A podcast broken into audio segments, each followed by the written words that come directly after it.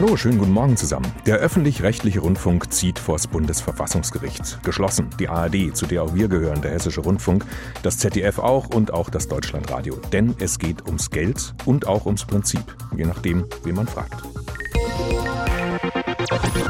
Schuld daran ist der Landtag von Sachsen-Anhalt, der nicht abstimmen wird über die Erhöhung des Rundfunkbeitrags. Zum nächsten Jahr hätte der steigen sollen um 86 Cent im Monat pro Haushalt.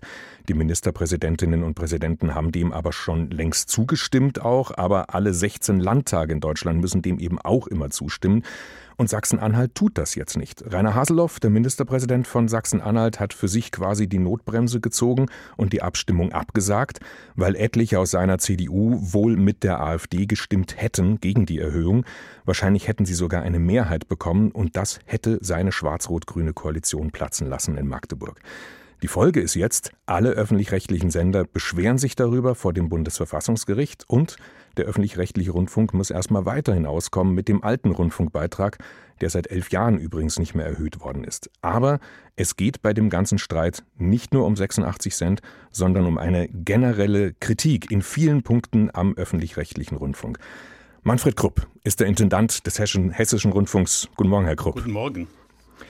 Wir kriegen immer wieder zu hören, wir seien zu teuer, zu bräsig, zu belehrend, zu einseitig, zu westdeutsch auch. Sie als Intendant verdienen angeblich zu viel, auch so ein Punkt.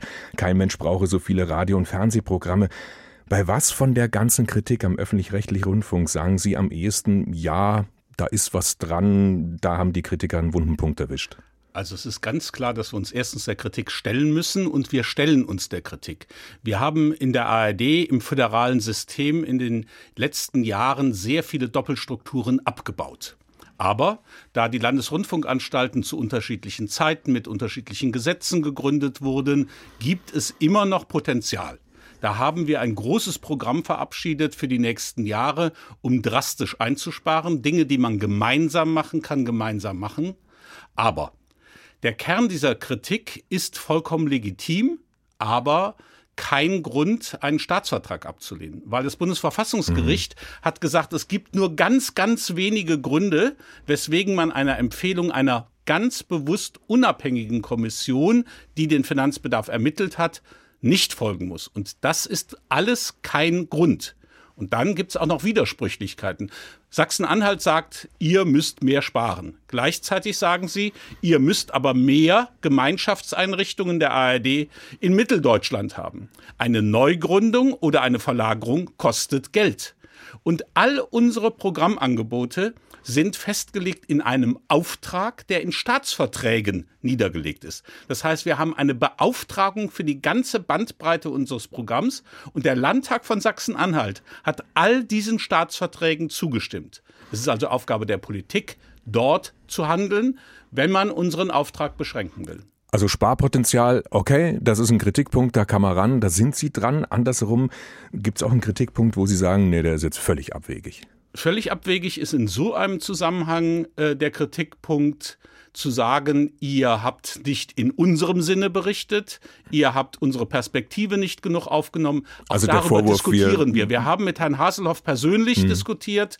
Äh, er war bei den Tagesthemen und, und, und, weil wir stellen uns jeder Kritik und auch jeder Politiker hat das Recht, wie jeder Bürgerin und Bürger uns zu kritisieren. Aber zu sagen, wir wollen denen kein Geld geben, damit sie ihre Berichterstattung ändern, ist ein Eingriff in das Grundrecht der Rundfunkfreiheit. Und dieses Grundrecht hat das Bundesverfassungsgericht ganz bewusst so definiert, dass wir unabhängig von wirtschaftlichen und politischen Gründen berichten sollen. Und ich fand es sehr, sehr beachtenswert, dass gestern ausgerechnet der sächsische Ministerpräsident gesagt hat, er will keinen Staatsrundfunk. Und das hat er in Richtung Sachsen-Anhalt gesagt. Das hat nicht jemand von der ARD, vom ZDF oder Deutschlandradio gesagt.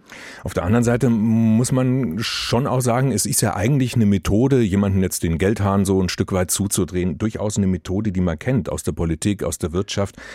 Warum sollte das jetzt abgesehen mal außer Acht gelassen, dass das rechtlich nicht okay ist, wie Sie dargelegt haben, aber warum sollte das bei uns nicht funktionieren, dass der Druck in gewisser Weise heilsam wäre? Äh, funktionieren ist eine andere Frage. Den Halbsatz, abgesehen mal davon, dass es rechtswidrig ist, kann ich nicht akzeptieren. Ich glaube, eine unserer mhm. größten historischen Leistungen ist, dass wir einen Rechtsstaat haben. Und der schützt uns alle, unsere Freiheitsrechte, und deswegen stelle ich ihn nicht in Frage. Zweitens, ja, es ist eine Methode. Und gucken Sie nach Ungarn, gucken Sie nach Polen, sogar teilweise nach Italien und schauen Sie sich dort an, dass es nicht mehr Vielfalt, nicht mehr Meinungsvielfalt bedeutet hat, sondern Ausrichtung auf die Regierungen. Und wir haben in Deutschland die glückliche Situation, dass wir einen starken öffentlich-rechtlichen Rundfunk haben, dass wir qualitativ gute kommerzielle Sender haben.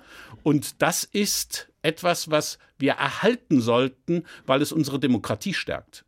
Schauen wir noch mal ein bisschen auf das Sparpotenzial, was Sie ja gleich am Anfang auch angesprochen haben. Machen wir es äh, relativ konkret, nehmen wir HR Info als Beispiel, mhm. weil wir da jetzt einfach gerade ja. auch reden. Es gibt in Deutschland in der ARD noch vier andere ähnliche Programme, NDR Info, MDR Info, RBB Inforadio, B5 aktuell. Warum müssen es fünf Inforadios sein in Deutschland? Wird nicht eins reichen oder zwei? Auch da kann ich nur sagen, ja, das ist eine vollkommen legitime Frage. Aber wir haben gesetzliche Regelungen. Der HR hat im Gesetz über den hessischen Rundfunk die Beauftragung, sechs Radiowellen zu machen. Wir könnten sagen, das ändern wir. Aber wir haben gleichzeitig die Regelung, dass bundesweites Radio darf nur das Deutschlandradio machen. Das heißt, es ist in den Händen des Gesetzgebers. Eine ganz, ganz große Stärke von HR Info ist, dass HR Info immer fragt, was bedeutet das für die Menschen in Hessen? Ein zusammengeschaltetes Infoprogramm wird weiterhin gute Qualität liefern können, aber diese Frage nicht beantworten können. Von daher ist es eine Abschätzung. Und zweitens, zu glauben, man spart Geld, indem man Information und Kultur reduziert, ist vielleicht richtig. Aber man spart auch an Vielfalt und an Qualität. Das ist eine Abwägung, die kann man treffen. Aber der Spielball dafür liegt erst einmal nicht bei den Sendern, sondern liegt in der Politik. Und die Politik hat in den letzten vier Jahren versucht zu diskutieren über den Auftrag und hat ihn nicht geändert. Die Politik hat gesagt, wir wollen in den nächsten zwei Jahren ganz bewusst zu Entscheidungen kommen, den Auftrag neu zu definieren. Und da würden wir uns natürlich immer nach Recht und Gesetz richten und uns daran beteiligen. Wir würden aber von uns aus nicht das geltende Recht in Frage stellen. Ganz kurz noch zum Schluss. Sie legen jetzt Verfassungsbeschwerde ein. Was schätzen Sie, wie lange wird das dauern? Das kann niemand vorhersagen. Es kann Monate sein, oder Jahre? Das alles möglich. Wir haben schon mal erfolgreich vor dem Bundesverfassungsgericht geklagt vor vielen Jahren. Da hat es drei Jahre gedauert. Diesmal ist eine andere Situation. Es trifft die Sender, insbesondere auch den Hessischen Rundfunk, wirtschaftlich viel stärker. Von daher kann man nicht ausschließen, dass das Bundesverfassungsgericht eine einstweilige Anordnung erlässt. Aber da ist das Bundesverfassungsgericht dankenswerterweise sehr, sehr frei in seiner Entscheidung. Also keine Prognose.